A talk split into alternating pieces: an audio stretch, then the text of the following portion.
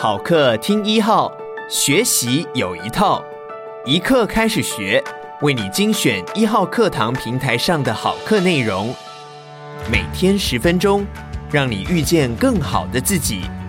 现在就订阅一号课堂 Podcast，在第一时间收听到我们提供的精彩内容吧。接下来请听谢志祥的外语怎么学。Mulvaney，好，这个呢是曼德拉先生的语言。去年有一部非常有名的电影呢，叫做《黑豹》，里面有一个国家呢，不是叫瓦干达吗？那各位可能以为电影里面的那个语言是一个人造的语言，其实不是哦。这个语言呢，就是曼德拉先生的语言，它叫做 Hosa。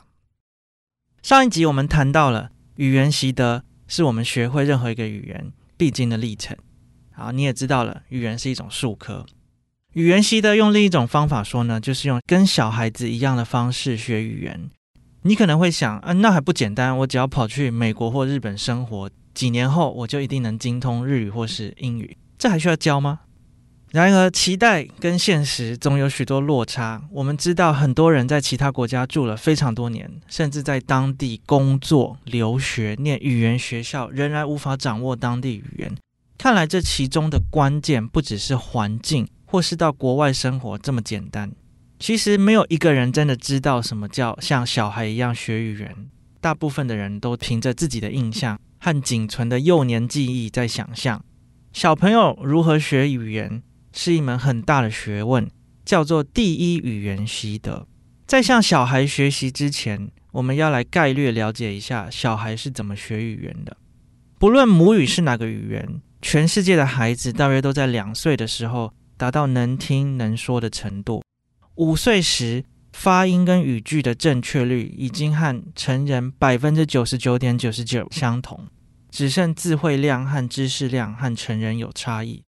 仔细观察孩童如何学习语言，我们会发现两件有趣的事：首先，没有一个孩子是被教会语言的，不论父母亲是否有纠正。强迫练习或奖励惩罚，全世界的孩子都会照着语言发展的进度学会语言。在此，我要跟大家介绍知名心理学家 Steven Pinker 做的孩童英语不规则动词习得研究。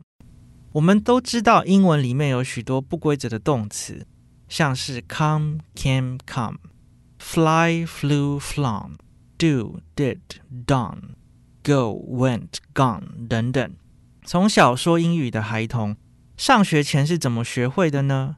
难道家长们都一个字一个字教，一个字一个字订正吗？这当然不可能的。所以，Steven Pinker 想研究小孩到底怎么学会的。这边我必须简化很多研究细节，但简单来说，就是长期追踪一到五岁孩童使用不规则动词的正确率。他们发现，一岁到两岁的时候，正确率非常的高，知道过去式的 go 是 went，但很意外的，大概从两岁开始一直到四岁，正确率居然下降，而且会出现他们从来没有听过的形式，像是 gold。英语的母语人士不可能会说 gold，所以小孩不可能是听来的，一定是自己发明的。大概到四五岁的时候。小孩又会回到百分之百的正确率，知道哪一些规则动词是可以直接加 ed，哪一些不规则动词是有特殊形态的。为什么学语言有这样的学习过程？是科学家讨论不休的题目。我们不是科学家，只要知道小孩学语言不是靠纠正的，而是不知不觉的自我摸索。身为家长，只要在旁陪伴即可。因此，家人对孩子学语言最大的帮助就是全心全意的陪伴。而对外语学习者来说，这代表最好的老师不一定是语言老师，而是不管怎么样都愿意陪伴我们的母语人士。第二个有趣的发现是，孩童没有所谓的害羞、防卫心等心理障碍，和任何人都能聊得来，也和任何人都能做朋友。在这种沉浸式环境，学习者不需要平常语言课那些刻板的练习，像是背单字、学文法、考试、被纠正、被骂，只要开开心心、时时刻刻和母语人士在一起，做有意义和轻松的互动就行了。打开心胸和全母语人士环境，是孩童习得语言的秘密，这也是最快最好的外语学习法。这才是造成大人和小孩学外语有差异的真正原因。除了孩童，我们大多数人若小学、中学甚至高中到国外去念，后来都能说一口流利的当地语言，这是因为高中以下的教育都符合了打开心胸和全母语人士环境的条件，吃喝拉撒睡都用当地语言。所以说，要当交换学生的话，国小到高中这段时间，对学语言而言是最省力的。大学之后的留学，想学好语言的话，就真的要靠自己。大学不像小学一样，从早到晚都有课程，学生与学生之间的互动性比较低，要交到朋友其实不容易。我在美国留学的时候，身旁的日本交换学生都有交不到美国朋友的感叹。其实我们只要想想以前念大学的时候，会特别注意班上的外国人吗？有在学校跟外国学生讲过话吗？就算我们自己有，身旁又有多少人跟我们一样对外国留学生有兴趣呢？大多数研究所留学或是成人的留学、游学，包括语言学校，因为没有符合打开心胸，也没有全母语人士环境，到国外去学语言的效果都会不如预期。那成人该怎么做呢？首先，对内我们要先改变自己既有的习性。练习和不同的人相处，即使自己很害羞，也要想说，为了学外语，面对外国人的时候，好歹要改变一下个性。另一方面，我们需要透过各种管道，创造大量的机会和母语人士互动。在这里，我想跟大家分享一个孟子的故事。如果各位中国史念得不错，应该记得，在秦统一六国之前的战国时代，语言、文字、车轨没有统一。生活在那个时代的人，为了通商、外交、求学，必须学习各国不同的语言文字，就像我们今天要学英文、学日语一样。这个故事是孟子问宋国的大夫戴不胜：如果有一位楚国的官员想要让他的儿子学齐国话，应该要让齐国人教他呢，还是要让楚国人教他？